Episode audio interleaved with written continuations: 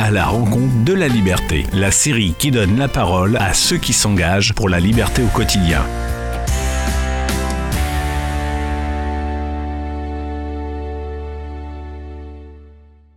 Daniel Borio est juriste, enseignant, chercheur associé au CNRS. Ses principaux thèmes de recherche sont le droit des discriminations, le droit du genre et de la sexualité, ainsi que le droit de la bioéthique. Il est également chercheur associé au sein du think tank Génération Libre et il est l'auteur du livre Disposer de son corps, un droit encore à conquérir. On a la chance aujourd'hui d'en discuter avec lui. Bonjour, monsieur Bonjour. Alors en premier, peut-être la, la, liberté de disposer son corps, c'est un concept. Est-ce que vous pouvez le définir et nous dire pourquoi, selon vous, il faut le soutenir? C'est un concept euh, qui est à la fois anthropologique et politique. Et il naît euh, donc de la notion d'habeas corpus, donc euh, comme moment, disons, de l'entrée dans la modernité en matière de droit de la procédure, et qui a été repris par Locke, le self-ownership, et après, évidemment, par l'ensemble des libéraux, des libertariens, et y compris par la gauche, puisque quelqu'un comme Proudhon pas l'utiliser, comme un argument d'émancipation contre le travail forcé et l'esclavage, et aussi par Marx, puisque Marx va considérer qu'on devrait être donc propriétaire de son corps pour que l'on puisse pas être approprié par autrui.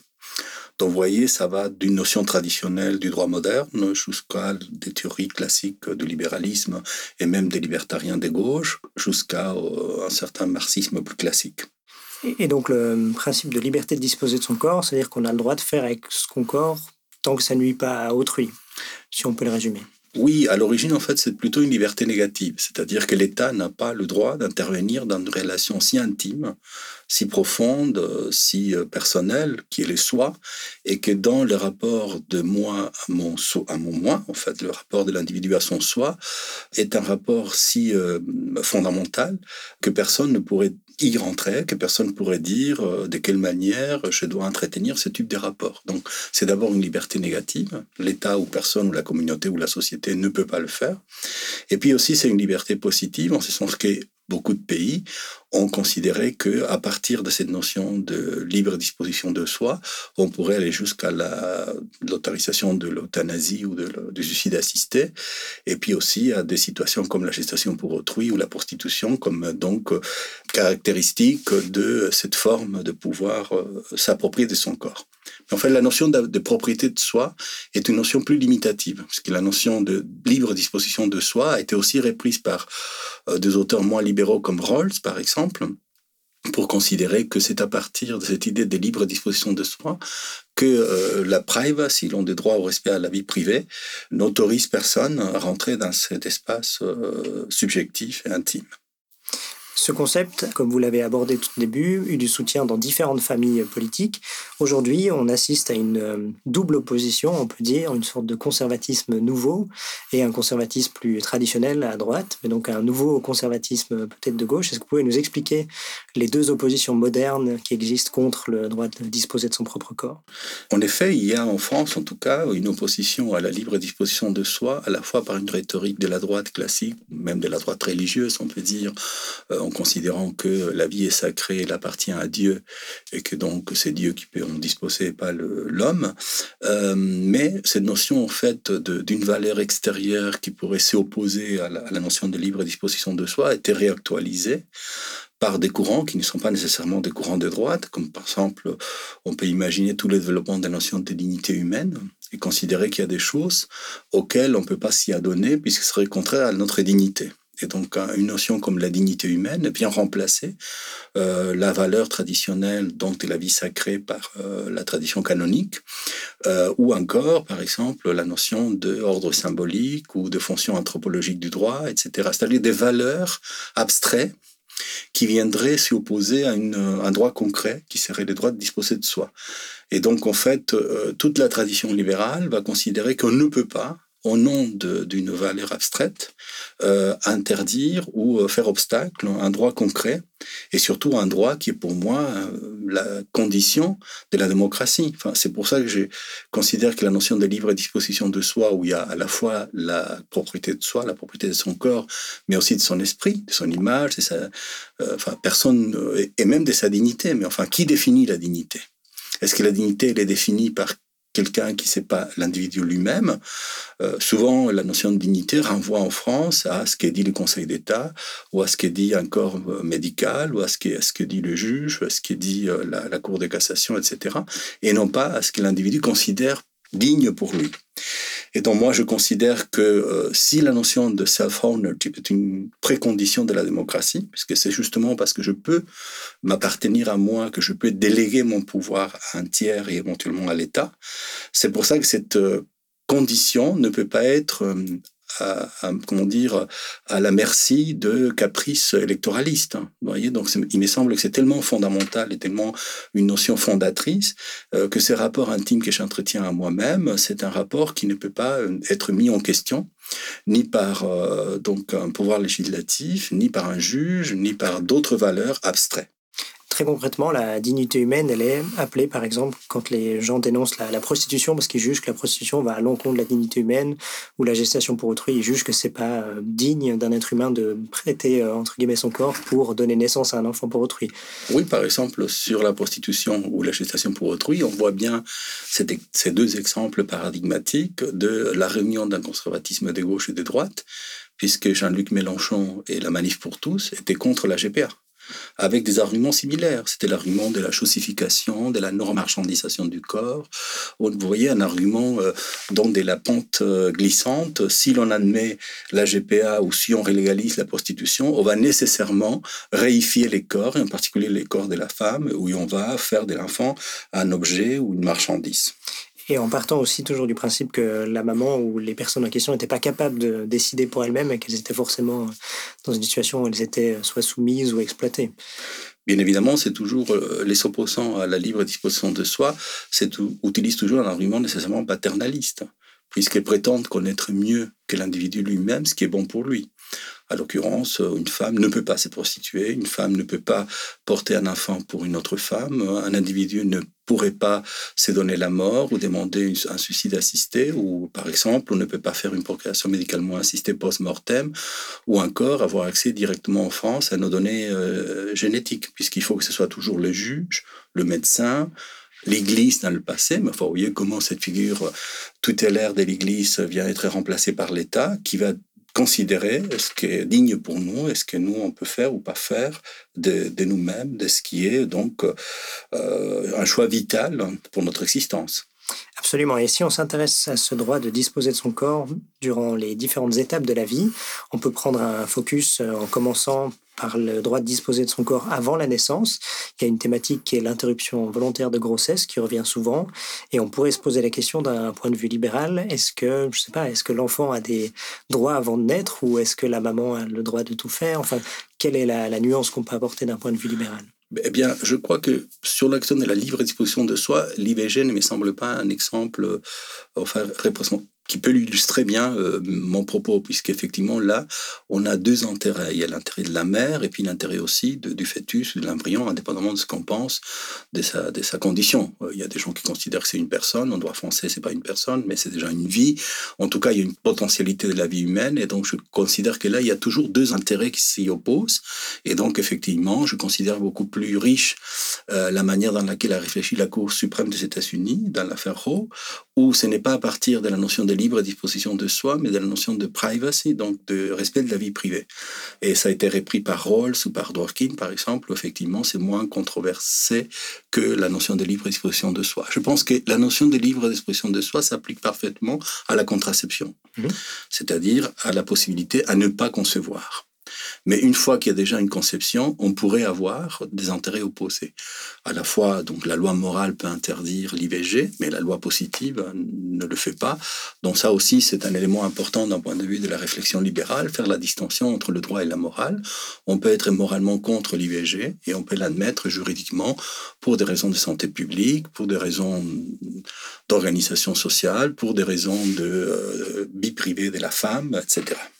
Absolument. Et maintenant, si on sort de ce début de vie et qu'on s'intéresse à la vie des êtres humains, euh, du coup, on peut parler de thématiques comme euh, la GPA, par exemple, la PMA, ou euh, même la prostitution. Est-ce que là, dans un cadre libéral, il faut, entre guillemets, tout permettre? Et enfin, permettre des pratiques qui correspondent à ce que veulent faire les êtres humains et comment on se positionne d'un point de vue moral? Vous l'avez abordé avant, on peut faire la différence entre la loi et la morale. Donc une société peut permettre ces différentes pratiques, mais les condamner sur le plan personnel. Est-ce que du coup c'est aussi euh, comme ça pendant la vie euh, normale des êtres humains?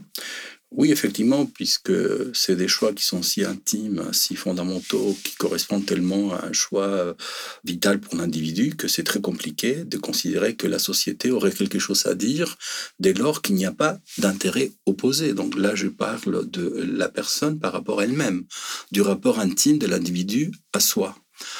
Dans le cas de la GPA, c'est assez curieux parce qu'il y a un débat énorme sur la GPA en France et on a admis l'IVG. Donc il me semble que d'un point de vue juridique et même d'un point de vue moral, c'est beaucoup plus défendable et beaucoup plus facile à pouvoir euh, donc euh, régulariser la GPA puisque c'est il s'agit de faire un enfant pour autrui que l'interruption volontaire des grossesses qu'il s'agit de mettre fin à la vie du fœtus ou de l'embryon. Mais c'est beaucoup plus controversé. Je pense que c'est beaucoup plus controversé parce qu'il y a un élément qui est entré dans, les débats, qui est l'argument donc de la marchandisation du corps de la femme l'argument de la domination masculine ou encore l'argument de la dignité humaine. Il y a des choses auquel on ne peut pas adhérer euh, par l'objet même. C'est-à-dire, même si la personne est volontaire, même si la personne est consciente, même si la personne l'a choisi et que ce choix est fait de manière complètement libre et éclairée, on considère que jamais une femme ne peut pas accéder à la GPA euh, et une femme ne pourra non plus jamais se prostituer ou même porter euh, les hijab, puisque tout ça serait contre sa dignité, serait contre son émancipation, etc. Et moi, je crois que, justement, l'argument à opposer d'un point de vue libéral et d'un point de vue en fait, plus général, c'est l'autonomie de la volonté. Je pense que les débats, c'est est-ce que la personne a été vraiment libre de le faire? Donc là, on peut évidemment faire tout un travail, comment dire, de, de, de comprendre les mécanismes par lesquels la personne accède à ce type de pratiques.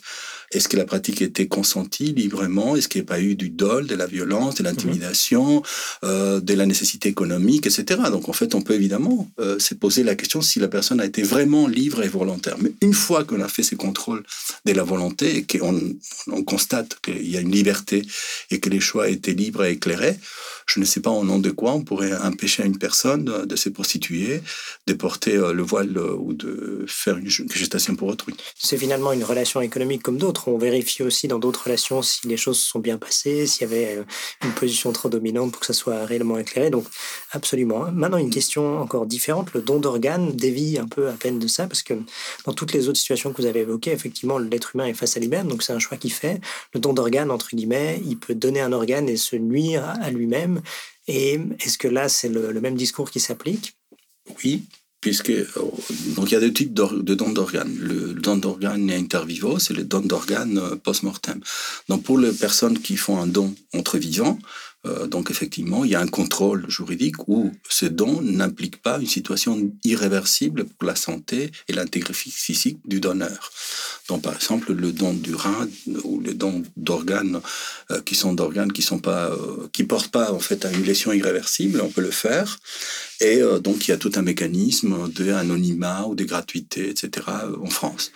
Bon, moi, par exemple, concernant la gratuité, on, sait qu'il y a une pénurie d'organes. On peut se poser la question de savoir pourquoi ces organes doivent être gratuits. Pourquoi tout le monde est rémunéré dans l'ensemble de la chaîne? Des médecins, des praticiens, des laboratoires, enfin tous sont rémunérés, sauf celui qui produit la matière première, qui est la personne la plus importante, qui donne l'organe. Mhm. Donc je crois qu'on pourrait effectivement se poser la question de savoir, face à la pénurie, si on ne peut pas imaginer un système de dédommagement, de, de rétribution, que peut-être c'est pas fixé par un prix du marché, mais c'est pour être fixé par l'État, par exemple. Mhm. Enfin, fixer quand même une forme de prix et éviter euh, de cette manière euh, la, la pénurie. Alors, entre le don d'organes après la mort, ça c'est beaucoup plus compliqué parce que vous savez, en France, si vous ne déclarez pas que vous ne voulez pas être donneur, il y a une collectivisation des organes des personnes mortes.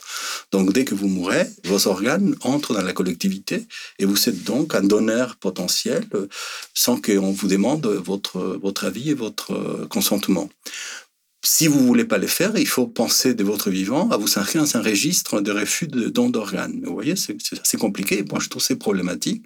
Mais face à la pénurie, bah, la France a décidé que dans tous les accidents de la route, par exemple, on essaye de récupérer beaucoup d'organes pour les personnes qui sont en attente.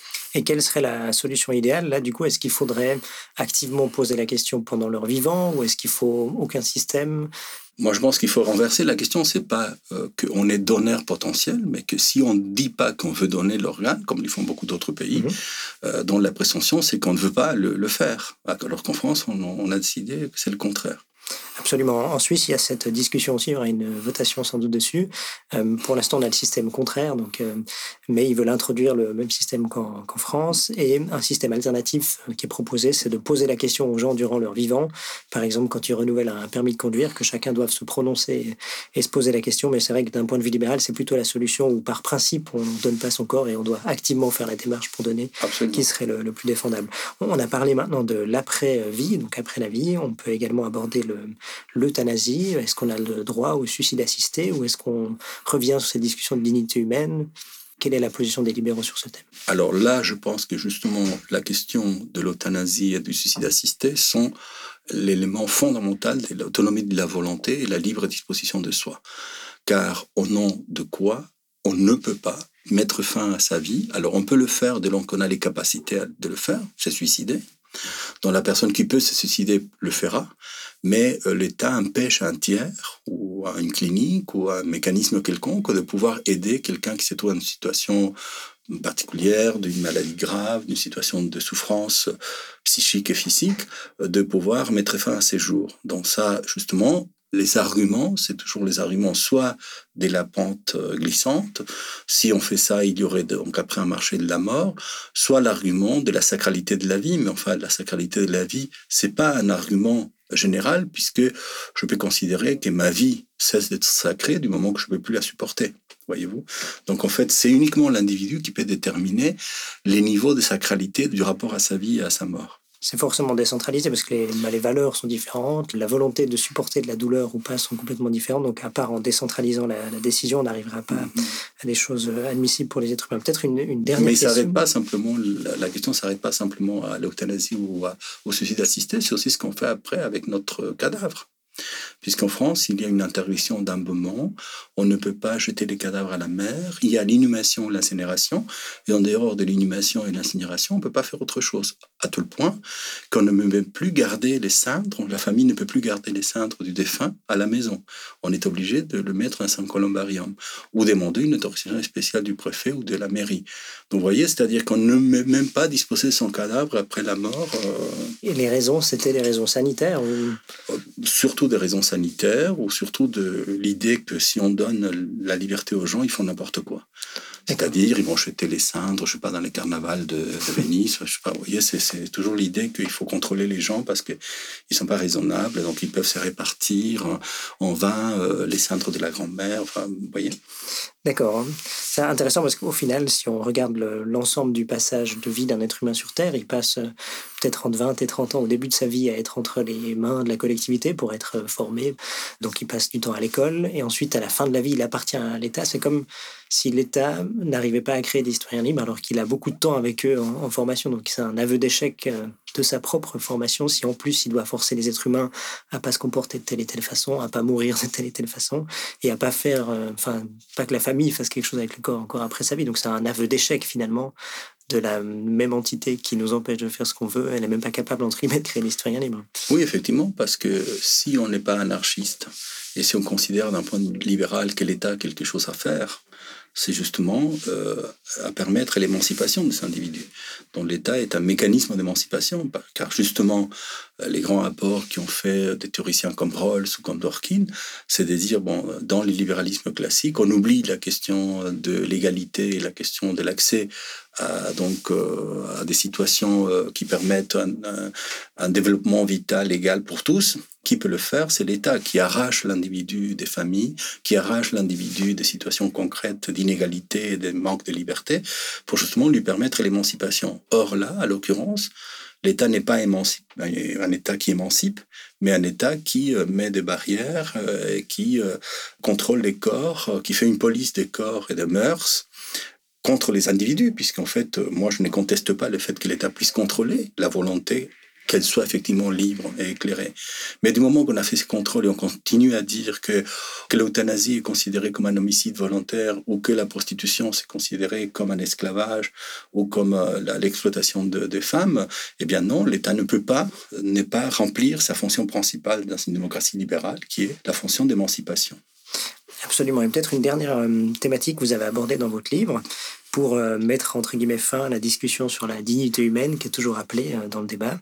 Vous euh, parlez de l'introduction d'un revenu de base inconditionnel parce que si chacun a accès entre guillemets à un revenu chaque mois, l'argument de la dignité humaine tomberait parce que chacun a les moyens de subsistance et ne devrait plus faire quelque chose pour l'argent. Donc peut-être vous pouvez nous en dire plus. Oui, tout à fait, puisqu'on vous voyez une des critiques récurrentes à la théorie libérale est la critique de l'égalité d'opportunité ou l'égalité des chances qui serait donc une illusion puisqu'effectivement du moment que l'État garantit uniquement une égalité euh, des chances et une égalité d'opportunités. Euh, la sociologie nous montre que les gens finissent par ne pas être égaux. Et moi, j'ai dit, bon, pour peut-être dépasser cette controverse, on pourrait établir un revenu universel, euh, que tout le monde, indépendamment de sa condition sociale ou de sa condition économique, puisse savoir qu'à partir de la majorité, aura un revenu garanti par la communauté. Et donc, au moment qu'on a cette revenu garanti, il y a des gens qui pourront travailler davantage, s'adonner à des tâches considérées pour d'autres comme pénibles, mais que eux ils peuvent le faire parce qu'ils considèrent qu'il vaut mieux faire ça et gagner de l'argent et se sacrifier. Et d'autres le feront pas et les sacrifices sera de faire moins de voyages, ou je sais pas, ou d'aller manger au restaurant, ou que sais-je encore. Absolument. Merci beaucoup pour toutes ces réponses. Si vous voulez en savoir plus, vous pouvez lire Disposer de son corps, un droit encore à conquérir, qui est sorti en livre. Merci Daniel Borio pour euh, ces instants et une bonne fin de journée. Merci.